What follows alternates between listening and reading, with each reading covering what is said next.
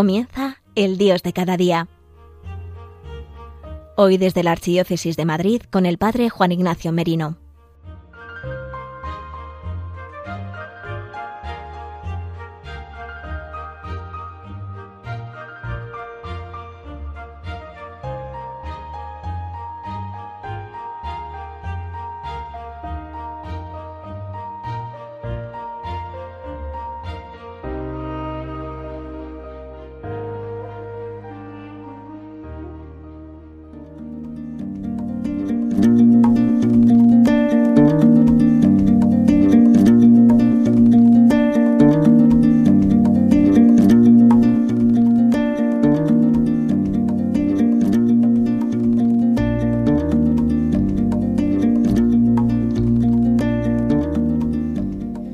Buenos días queridos amigos de Radio María en una nueva edición del programa El Dios de cada día, hoy miércoles 17 de marzo de 2021, en mitad del tiempo de Cuaresma, a las puertas de celebrar esta gran fiesta en, la Cuaresma y más sobre todo en este año especialísimo, celebraremos San José. Como sabéis, aquí en Radio María estos días pues los estamos dedicando especialmente también a San José a través de la oración, a través de esta preparación a esta gran fiesta. José es un experto silencioso y es un experto también en oración. José es el que enseñó a Jesús a rezar. Y hoy justamente el tema que vamos a tratar en este programa, eh, damos las gracias a Gonzalo Grandal porque nos ayuda con la edición de este programa y yo, Juan Ignacio Merino, sacerdote de aquí de Madrid, que os saludo a todos, pues vamos a tratar un tema que creo que es necesario para los tiempos que hoy vivimos. Mm, a mí me gusta siempre, pues, en este programa poder transmitir que Dios está disponible cada día en nuestra vida, que está atendiendo a nuestras necesidades, que está dispuesto a entregarnos su amor y su misericordia. Y por eso, pues, intento mostraros alguna herramienta, algún arma, alguna forma didáctica o espiritual para poder descubrir el amor de Dios. Y hoy quería hablaros de lo que se llama la oración de Jesús, que ha tenido otros nombres como la oración del corazón. Esta oración que todo cristiano eh, debemos realizar y ciertamente muchas veces la realizamos y a lo mejor alguno de vosotros la realizáis pero ni siquiera sabéis que se llama así. Para comenzar, quisiera que escuchemos este himno compuesto por San Bernardo de Claraval en el siglo XI, de la orden cisterciense, el, monje y abad eh, que, que tuvo tanta repercusión para Occidente, y este texto que se le puso música con una melodía gregoriana y que después Tomás Luis de Victoria también le, le puso otra melodía, pero quiero que la escuchéis y, y ahora comentamos.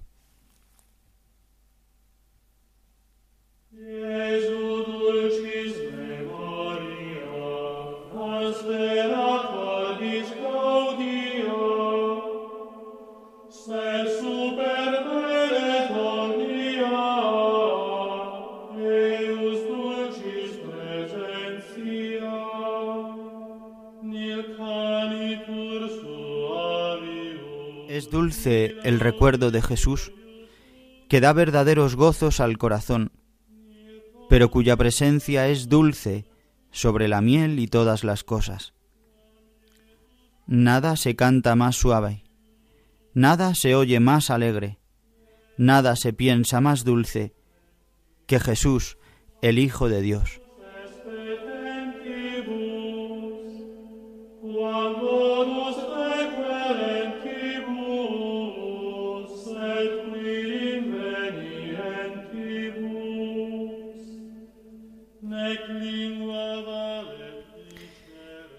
Este himno maravilloso que habla del recuerdo, el dulce recuerdo de Jesús. Os invito a que lo busquéis y lo leáis en la traducción. Es una pieza maravillosa, no solo por el texto latino, eh, compuesto por San Bernardo de Claraval, sino también por su melodía. Es dulce el recuerdo de Jesús. Recordar el nombre de Jesús constantemente es de lo que vamos a tratar hoy. Ya San Agustín, en el siglo IV nos habla, dice que él conoce, dice en una carta, eh, hablando, dice, se dice que en Egipto los hermanos hacen oraciones frecuentes, cierto, pero muy breves y como pronunciadas rápidamente. Justamente de esta forma, dice en latín, dice oraciones quad modo jaculatas. Y esta es la, a, lo que dio lugar a la expresión oración jaculatoria, que un poco es a lo que se refiere la oración de Jesús. Quizás a nosotros en Occidente se nos ha quedado esta fórmula, ¿no? Las jaculatorias, el decir el nombre de, de Jesús, el decir Señor, ten piedad, decir Kiri eleison, o, o Dios, ven en mi auxilio, Señor, date prisa en socorrerme, o Señor, ayúdame, o Jesús, Hijo de David, ten compasión de mí. Esta es la oración digamos así, más primitiva, que comenzaron a realizarla en el Oriente cristiano. Actualmente nuestros hermanos los ortodoxos eh, toman muy en serio esta oración. De hecho, los monjes, los monacatos ortodoxos, se dedican la mayoría de su vida a realizar esta oración, a repetirla constantemente. Leeremos ahora un, un pequeño texto extraído de un eh, libro maravilloso que se llama Relatos de los relatos sinceros de un peregrino ruso a su padre espiritual, conocido más popularmente como los relatos de un peregrino ruso, que había sido copiado por el padre Paisig en el año en el siglo XIX, abad del monasterio de San Miguel de Teremisen en Kazán que tomó de un manuscrito que se encontraba en posesión de un monje del monte Athos. Bien, toda esta tradición, digamos así, de la Iglesia ortodoxa sobre la oración de Jesús, sobre la oración del corazón, pues es recogida en este pequeño relato, contado incluso como una novela, em, que fue muy popular en Rusia en el siglo XIX. Pues bien, este chico, este peregrino que se pone en camino para buscar y para encontrar el sentido a las palabras que dice el apóstol San Pablo, que hay que orar eh, incesantemente y que también Jesús se las repite a sus discípulos, ¿no? Orad sin cesar, orad, eh, velad y orad, ¿no? Mm, orad insistentemente, incansablemente. Bien, pues voy a leeros un fragmento de este librito que quizás alguno lo haya leído y al que ah, os, recomiendo que si tenéis oportunidad lo leáis para este tiempo de cuaresma. Dice así. Entramos en su celda, en la celda de este de un sabio anciano al que el peregrino encontró, y me dirigió las siguientes palabras. La oración de Jesús interior y constante, es la invocación continua e ininterrumpida del nombre de Jesús, por medio de los labios, el corazón y la inteligencia. En el sentimiento de su presencia, en todo lugar y en todo tiempo, incluso durante el sueño. Ella expresa por estas palabras, Señor Jesucristo, ten piedad de mí. Aquel que se habitúa a esta invocación recibe un gran consuelo y la necesidad de decir siempre esta oración. Al cabo de algún tiempo no puede vivir sin ella, y ella por sí misma brota en él, no importa dónde, no importa cuándo. El Señor Jesucristo, o Señor Jesucristo, Hijo de Dios, o Hijo de David, se dice sobre la inspiración el ten piedad de mí, o a veces ten piedad de mí, pecador, sobre la expiración. Y esto ha de hacerse con abandono y por amor. También en la tradición benedictina antigua se empleaba a la misma manera las palabras de un salmo, Señor, ven en mi ayuda, apresúrate a, socorrerme, o también las palabras de Kyrie eleison, Christe eleison. Pues queridos amigos, os invito a que podamos practicar esta oración, no como una pura meditación como pueden hacerse en otro tipo de religiones, en otro tipo de filosofías, No, nuestra oración es el encuentro con una presencia real, con una persona, que es Jesús. La Iglesia, a través del Espíritu Santo, nos hace entrar en contacto con Jesús y al entrar en contacto con Jesús nos permite entrar en relación íntima con el Padre, con su Padre. Si observamos a Jesús cómo ha enseñado a sus discípulos a orar, podemos contemplar cómo lo ha hecho en los momentos más importantes de su vida como desde pequeño, como decíamos, San José fue el que le enseñó a rezar, le enseñaría a rezar el Shema a Israel, y sabemos que los judíos lo repiten constantemente esta oración.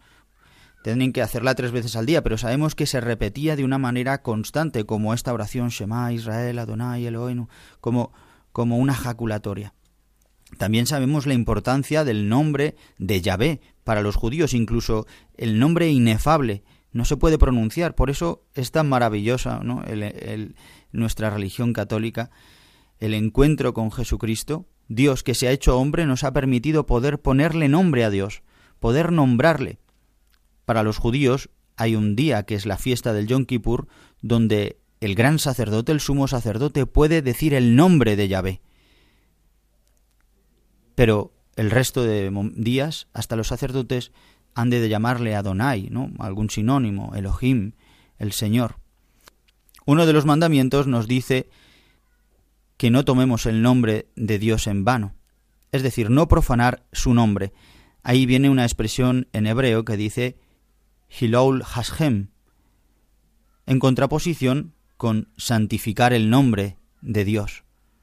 Kiddush Hashem. En el Padre Nuestro lo decimos, santificado sea tu nombre. Y santificar el nombre era dar testimonio de Dios a riesgo de la propia vida, era glorificar a Dios en caso de necesidad hasta el derramamiento de sangre. Este es el mandato y esta es la oración que nos ah, regala Jesús para rezar al Padre. Santificado sea tu nombre. Pues podemos santificar el nombre de Dios pronunciando constantemente el nombre de Jesús. Quien invoque al Señor se salvará. Cuando invoqué al Señor, encontré el consuelo, me salvó, vemos en los salmos tantísimas veces. Pues vemos en el Nuevo Testamento como el nombre de Jesús significa la presencia de Jesús. Invocar el nombre de Jesús significa que Jesús aparece y nos salva. El nombre Jesús, que en hebreo pues es Yeshua y en griego Jesús, es la transcripción Jesús griega es la transcripción griega del nombre Yeshua en, hebreo. Y Yeshua también eh, como una contracción de Yeshua, eh, de Josué. Que los dos quieren decir salvación de Yahvé o Yahvé es salvación. Para los judíos sabemos que decir el nombre de alguien es decir quién es, decir su persona, decir qué significa, decir quién es él.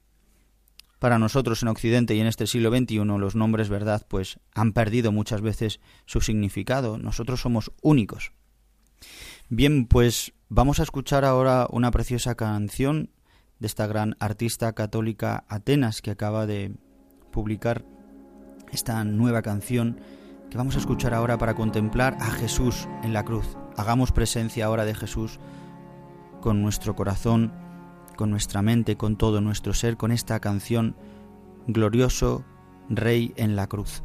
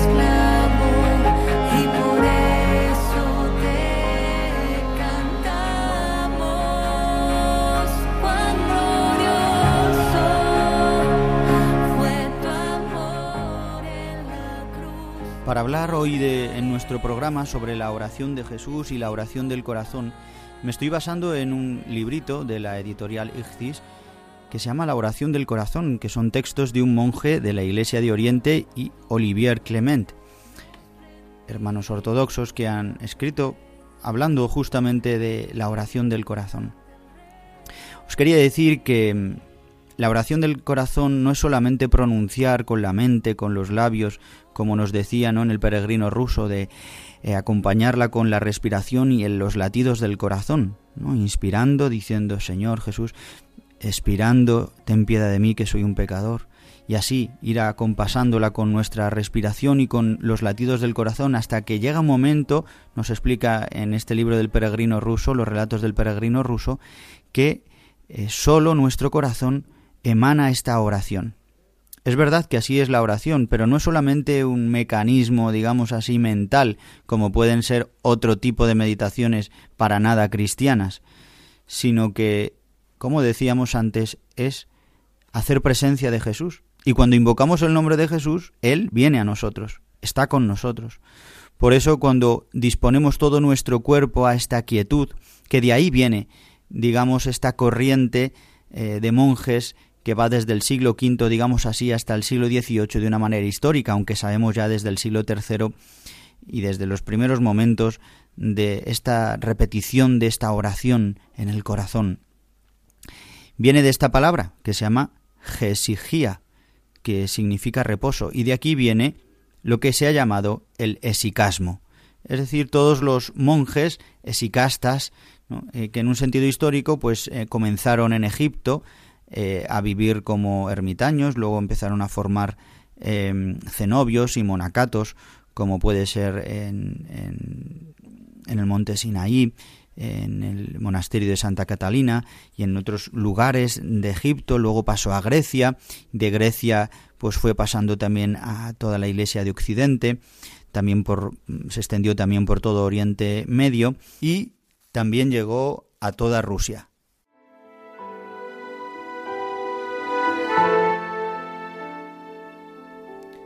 Nuestros hermanos ortodoxos, cristianos, separados de la Iglesia Católica, pero con los que compartimos más de un milenio de espiritualidad, de la misma fe, y que ciertamente son hermanos de los que podemos aprender y, así muchos hermanos nuestros católicos de, pues, de lugares de Oriente como también de Rusia viven de una manera mucho más patente eh, esta espiritualidad de una intimidad profunda con Jesús a través de la oración de Jesús, la oración del corazón, que es el tema del programa del que estamos hablando hoy.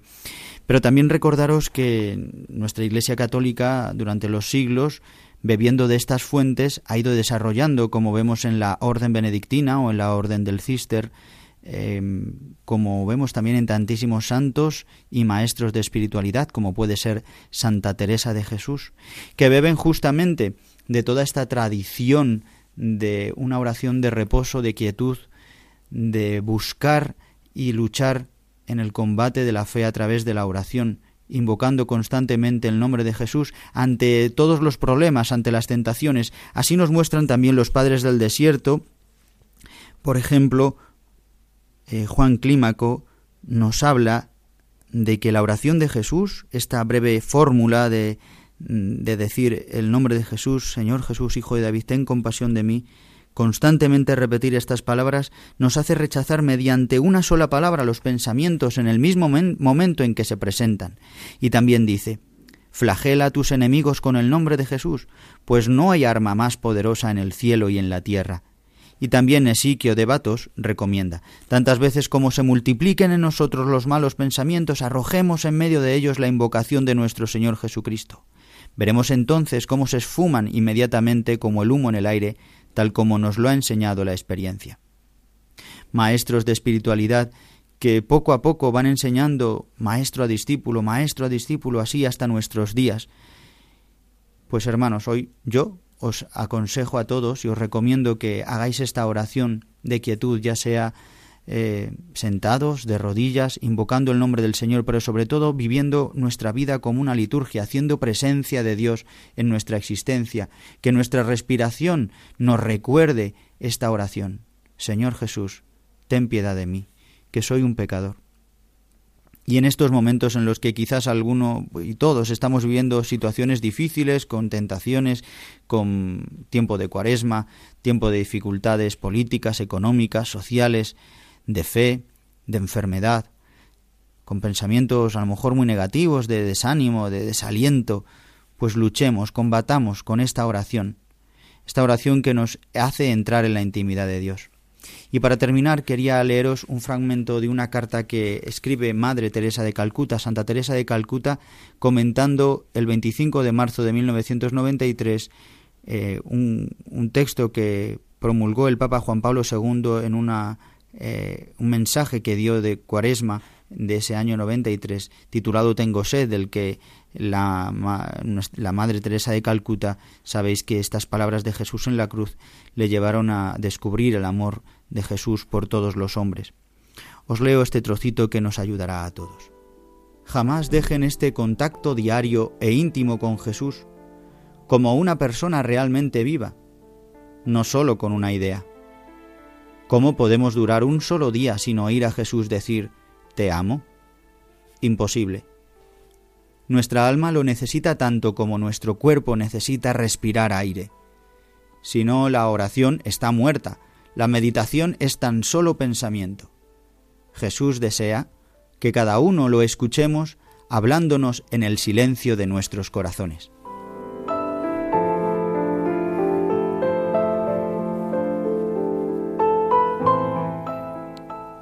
Pues que así sea, con esta arma que nos regala la Iglesia, la oración, el ayuno y la limosna, estas armas de la cuaresma, pues esforcémonos en este tiempo por practicar esta oración del corazón, invocando constantemente el nombre de Jesús, y así es poder escuchar su palabra, poder hacer que Él more en nosotros. Bien, pues yo os remito a la programación de Radio María y hasta el próximo programa, si Dios quiere.